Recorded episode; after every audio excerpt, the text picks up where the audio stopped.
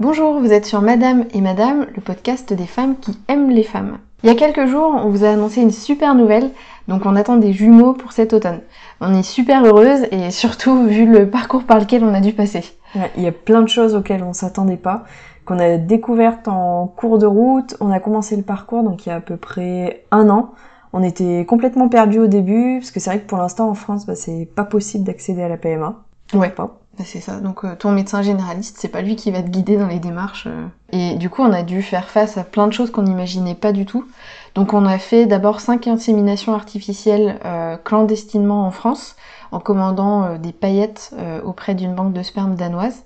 Ça a donné quatre échecs et une fausse couche. Donc au bout d'un moment, on a passé la vitesse supérieure et on est allé en Espagne faire une FIV.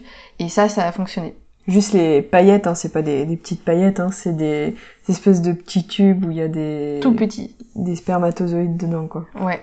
Donc pour vous aider à mieux vous préparer, si vous aussi vous avez envie de, bah, de faire des enfants, euh, on a décidé de vous parler de tout ça et de vous raconter comment ça s'est passé pour nous.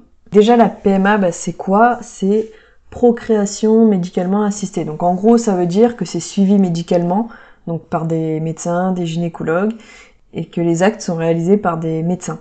Donc il y a bah, des examens, des rendez-vous médicaux, des traitements hormonaux, enfin plein de petites choses sympas comme ça. beaucoup de prises de sang. Euh. ouais. Et tout ce qui va être artisanal, donc ça rentre pas là-dedans.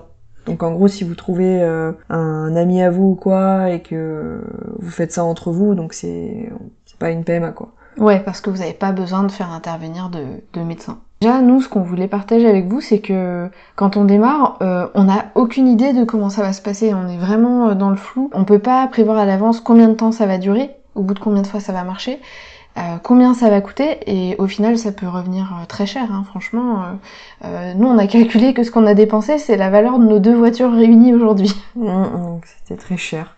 Donc c'est vrai qu'on maîtrise rien du tout. Bah après c'est aussi le fait qu'en France c'est pas autorisé, donc ils donnent très peu d'informations, c'est flou. Les règles après peuvent être bousculées. Le cycle démarre, euh, un cycle par exemple qui démarre pas. Toi t'as du retard dans, bah, dans tes règles. C'est vrai qu'au début toi le premier, euh, la première écho que t'avais fait aussi t'avais eu aucun ovule. Ouais, j'avais pas ovulé. On s'y attendait pas. Et euh, on sait vraiment pas comment euh, tu t'allais réagir à la stimulation, donc c'est impossible de prévoir une date d'insémination, de ponction.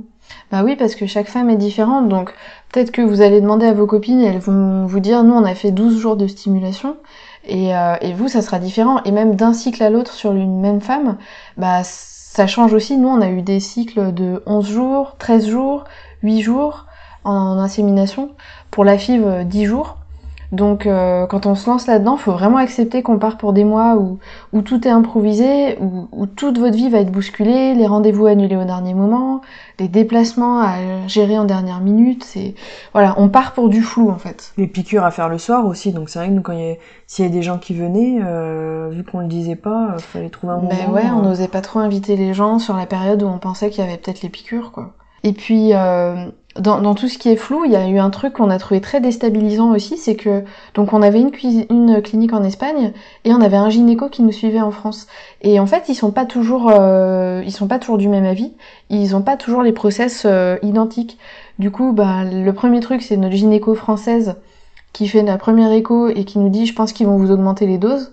On envoie les résultats, enfin le compte rendu de l'échographie et ils nous disent, on garde les mêmes doses. Donc on s'est dit mince, est-ce que est-ce que c'est bien? Qui a raison?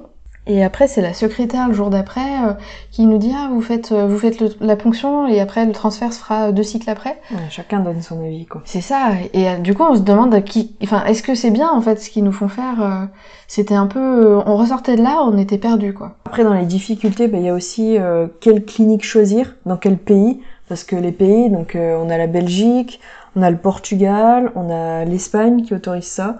On a appris qu'il y avait aussi la République tchèque. Ouais, puis bon, ça nous fait un petit peu loin. Tous les pays euh, scandinaves aussi. Ouais, chacun a des cliniques euh, différentes. Donc nous, au final, bah, on a choisi l'Espagne.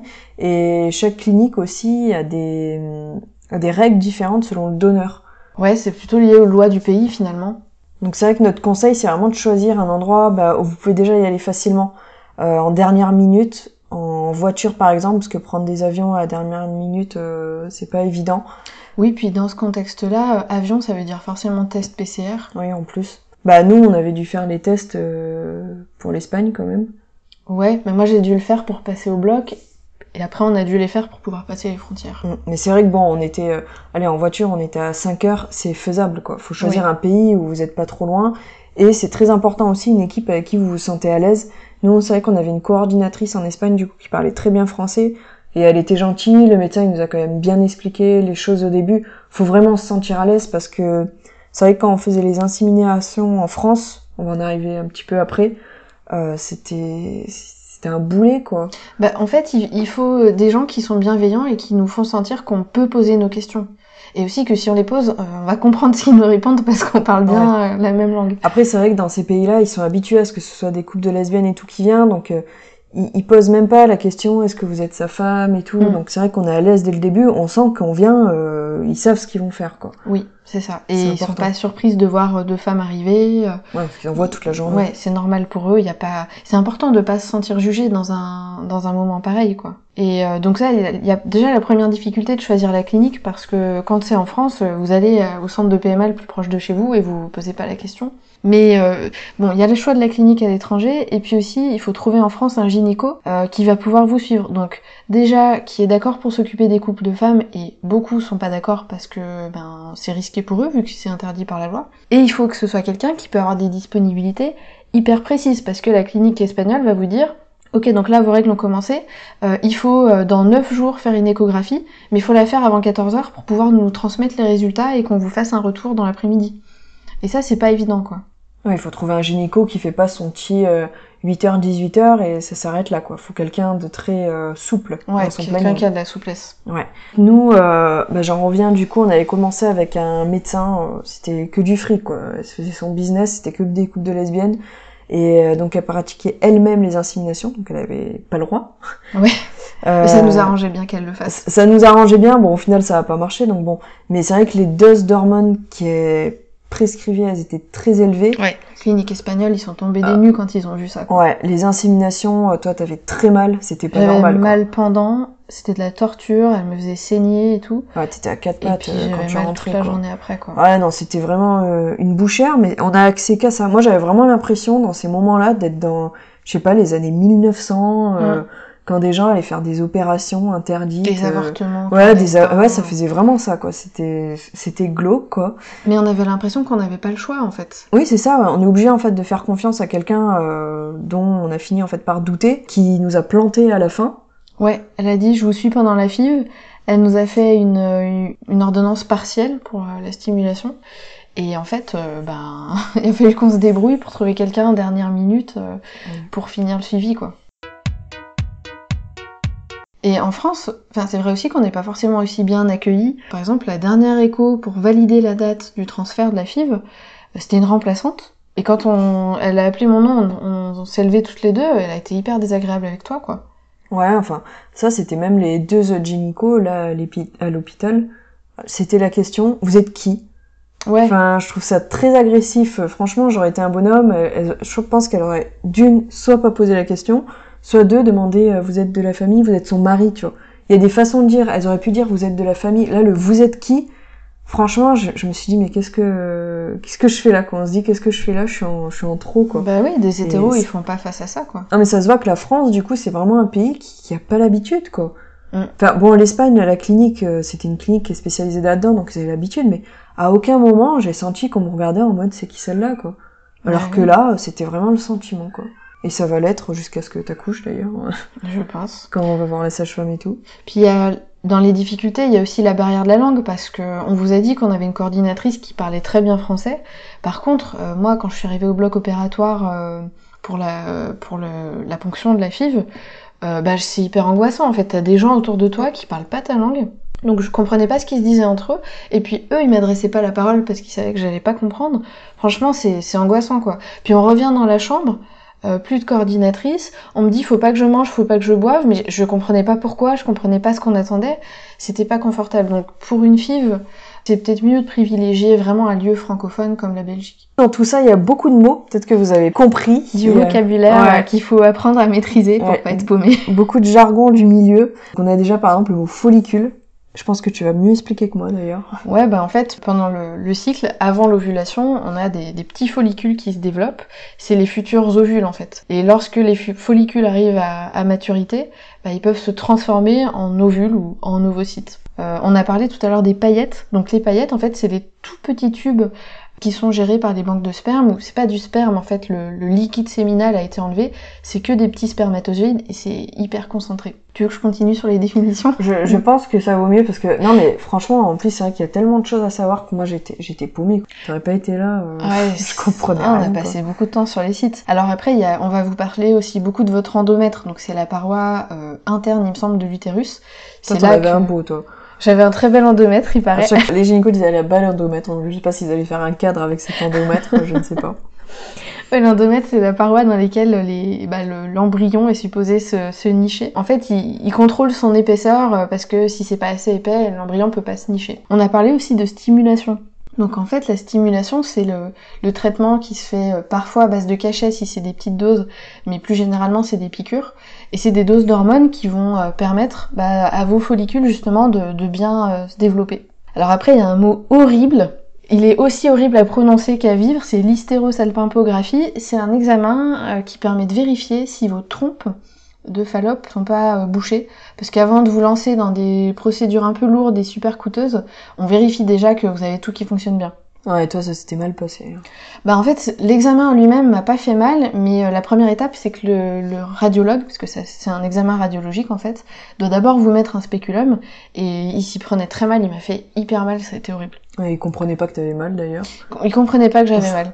C'est vrai qu'il te mettait un truc, mais bon, il comprenait pas que. que ouais, je me suis fait engueuler en fait, c'était de ma faute. Et du coup, comme c'était juste à la sortie du confinement, bah toi t'étais obligé de m'attendre dans la voiture. Euh. Alors après, dans les hormones, il y a la LH, donc là, quand on vous fait faire des prises de sang, euh, en général, il y a la LH qui est demandée, qui permet de savoir où vous en êtes par rapport à la préparation de votre ovulation. Il y a l'œstradiol. Alors, qu'est-ce que c'est l'œstradiol Pareil, c'est encore une hormone qui est surveillée. On dit que pour chaque follicule mûr, il faut avoir un taux d'œstradiol à 200. C'est le minimum.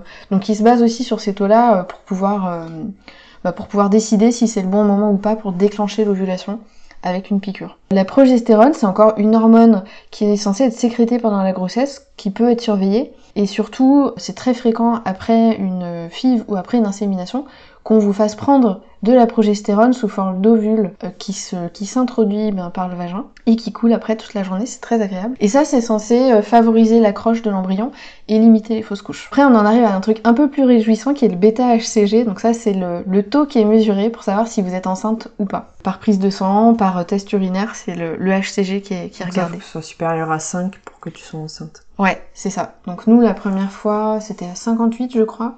14e jour. Et après, on vérifie que ça double bien toutes les 48 heures. Par contre, quand on l'a fait euh, après la FIV, on était à 2400. Ouais, on, se doutait qu'il y avait du monde là-dedans. on se doutait qu'il n'était pas tout seul. Pour vous dire, en gros, les inséminations, c'est l'acte par lequel le médecin euh, injecte les paillettes dans votre utérus. Alors que quand on fait une FIV, c'est en deux étapes. La fécondation in vitro, donc il y a une première étape qui est la ponction. Euh, on vient chercher, pendant une opération qui se passe au bloc opératoire sous anesthésie générale, on vient chercher vos ovocytes en fait, dans vos ovaires directement. Ensuite, tout ça c'est fécondé dans des petites éprouvettes et euh, 3 à 5 jours après ou sur euh, un cycle euh, ultérieur, on vous les transfère ou on vous les implante dans l'utérus. Là, c'est devenu carrément des embryons. Et selon les cliniques, vous pouvez avoir entre 1 et 3 embryons qui sont transférés. Donc là, on parle de TEF ou TEC. TEF, c'est transfert d'embryons frais, et TEC, TEC, c'est transfert d'embryons d'embryons congelés. Tu veux parler du phénotype? Je sais pas ce que c'est. Ok. Alors le phénotype, lorsqu'en fait vous allez genre dans une clinique belge ou espagnole, ils vont vous dire qu'ils trouveront un donneur qui a le même phénotype que vous ou que celui de votre femme. Donc phénotype en fait c'est juste quelqu'un qui a à peu près les mêmes couleurs de cheveux, des yeux, et euh, le groupe sanguin aussi. Pour arriver à faire tout ça sur une FIV et écarter des risques de maladies génétiques, on va aussi vous demander de faire ce qu'on appelle un cariotype, qui est une prise de sang et un examen génétique. Quand on est dans ce milieu-là, quand on est dans les groupes Facebook, les forums, les trucs comme ça, on voit que tout le monde fait des abréviations. Il y a les Gigi, c'est les gynécos, les Fofo, c'est les follicules, les bris-bris, c'est les embryons. En fait, on a l'impression d'être vraiment dans un monde parallèle, quoi. Parler d'un truc pas très réjouissant non plus, la stimulation. Euh, qui va permettre de booster euh, la croissance des follicules. Ouais, qui va booster ça. Pour nous, c'était pas facile en fait, c'était sous forme de, de piqûre. Quoi. Mm. Donc c'était, euh, on faisait ça tous les soirs vers 20h, 21h. Il y avait un petit peu des effets secondaires quand même. Alors, j'ai trouvé qu'il n'y en avait pas trop pour les inséminations, mais par contre, euh, sur la FIV, les, les doses, elles étaient élevées, Ouais. et j'étais à 9h, je m'endormais dans le canapé, quoi. Donc c'est vrai que bah, ça peut impacter euh, l'organisation de la vie de perso. Faut être sûr qu'à 20h, 21h, euh, on était disponible dans la maison pour faire ça, qu'il n'y ait personne d'autre. Moi j'ai trouvé que ça pouvait être compliqué, la manipulation déjà, le fait de transférer le liquide dans la seringue. Mm. Moi c'est vrai qu'une fois je m'étais euh, coupée avec euh, l'ampoule. L'ampoule. Moi, une Euh. fois, c'est en essayant d'enlever le capuchon, je me suis planté l'aiguille dans le pouce, ça, ça fait du bien, ça. On avait vu d'ailleurs une vidéo YouTube qui est très bien faite Ouais. euh, sur ça, si vous tapez Faut sur... pas euh, hésiter à regarder les tutos, ouais. Ouais. Alors, si vous avez du gonal, parce que ça, on en a eu pour la FIV, gonal et ovitrel, qui est la piqûre pour déclencher l'ovulation, c'est assez simple. Les Euh. autres trucs qu'on a eu, qu'on a plus galéré. Les symptômes après l'insémination, bah, ça peut être euh, plein de... En fait, c'est plein d'hormones artificielles qui font croire que aussi que c'est bon, que ça a bien marché. Donc toi, tu pensais que tu avais des symptômes. euh, Bah, tu te dis, j'ai mal dans le bas du ventre, Ouais. j'ai les seins qui ont enflé, j'ai des nausées. Alors que c'est des effets secondaires normaux. Et euh, c'est vrai que tu y avais cru, mais il faut pas se faire de faux espoirs, quoi. Ça veut, ça veut rien dire des fois. Bah, si vous ressentez vu. des trucs, oui, il faut se dire que c- il y a plus de chances que ce soit lié aux hormones qu'à une vraie grossesse, quoi. Et c'est vrai que le fait de faire ça, ça peut aussi causer des kystes, avoir une hyperstimulation. Ouais, c'est vrai que ça, ça fait partie des risques. Moi, les kystes, j'en ai eu entre le quatrième et le cinquième, je crois. Oui. Et ben, c'est parti en prenant la pilule, mais voilà, faut avoir conscience qu'on on est un peu violente avec notre corps quand même. hein. Ah bah carrément. Il y a le risque aussi bah, de grossesse multiple. Hein.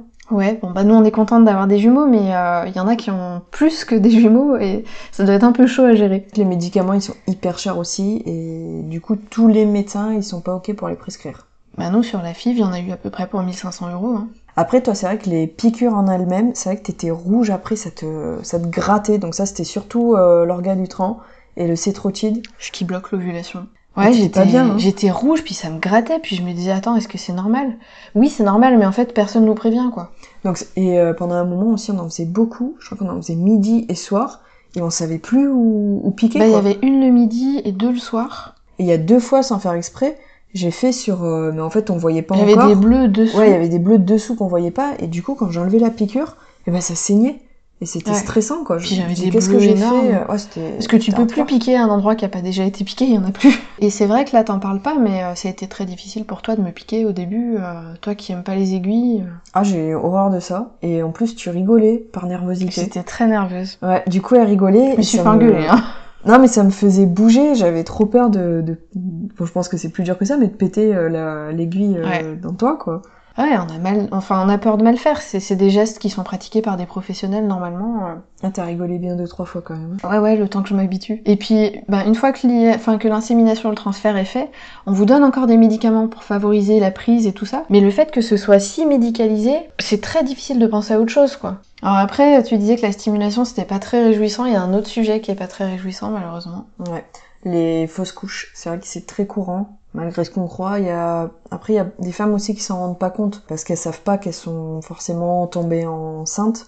Mm. Des personnes qui peut-être n'ont pas leurs règles régulièrement. Et bon après nous c'est vrai qu'on le sait tout de suite vu que bon toi on savait que t'étais enceinte, hein, t'avais Nous, on suit le truc au jour attente, près, quoi. euh. et euh, la fausse couche c'est vrai que tu l'avais un petit peu ressenti, les taux augmentaient pas beaucoup.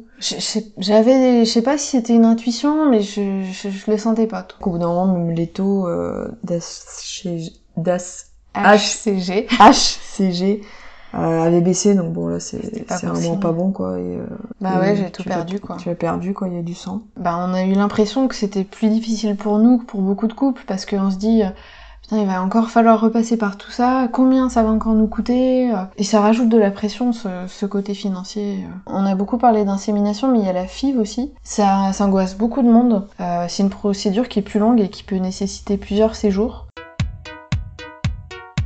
Euh, on l'a dit tout à l'heure, mais la stimulation elle est plus lourde aussi, parce que le but c'est de faire vraiment plein d'ovocytes. Ça se passe à l'hôpital, ça se passe au bloc opératoire, donc vraiment dans un pays dont on parle pas la langue, ça peut être un moment difficile.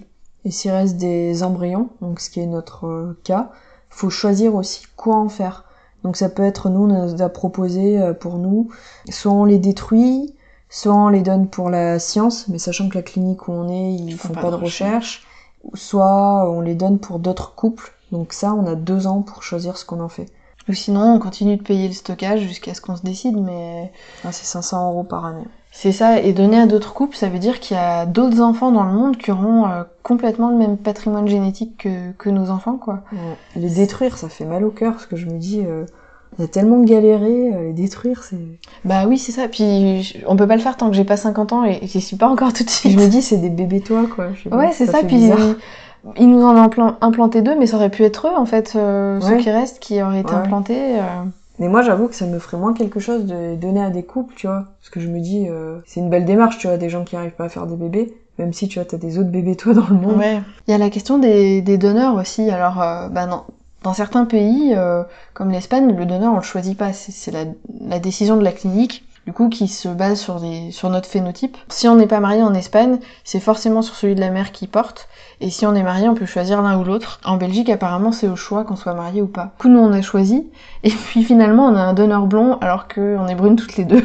Bah, il a juste tes yeux bleus. Et on avait le groupe sanguin. Donc, autant dire qu'on a aucune information. Ah, on sait absolument rien sur lui. Truc, euh, Quand on commandait euh, pour les inséminations, les banques danoises, on pouvait choisit, avoir tout. accès à vraiment beaucoup d'informations sur, sur sa famille, euh, même les patients. On pouvait voir les photos de quand il était petit. Que ça donne entendre sa voix. Pour nous, bon, ça nous changerait à, à, à part d'avoir euh, plus d'infos, c'est qu'on peut plus sélectionner. Mais euh, après, on pensait plus aux bébés, Ouais. qu'ils aient un jour accès à ces infos. Donc c'est vrai que quand on en sélectionnait un, après, on gardait bien les fiches Mm. euh, de côté, quoi. C'est ça. Mais en Espagne, du coup, on n'a vraiment rien. On voulait vous parler aussi de l'attente parce que on voit sur euh, les groupes Facebook bah, qu'il y en a beaucoup qui, trou- qui trouvent que l'attente elle est longue. Et du coup, c'est vrai qu'on est souvent tenté de faire un test urinaire euh, un petit peu avant la, date euh, à laquelle la prise de sang est prévue. Et c'est pas du tout une bonne idée. On risque d'avoir un faux euh, résultat positif à cause de l'eau vitrelle. Donc l'eau vitrelle, c'est la piqûre qu'on fait pour déclencher l'ovulation. Et en fait, c- cette eau vitrelle-là contient du bêta-HCG. Donc bêta-HCG, c'est l'hormone euh, qu'on sécrète quand on est enceinte. Du coup, si vous avez un, faux positif au dixième jour, euh, parce que euh, bah, fait que votre taux HCG était positif, et après vous faites la prise de sang 3-4 jours après et, elle est négative, c'est horrible quoi. Mais l'attente est horrible, mais vaut mieux attendre au lieu de se faire des fausses idées, quoi.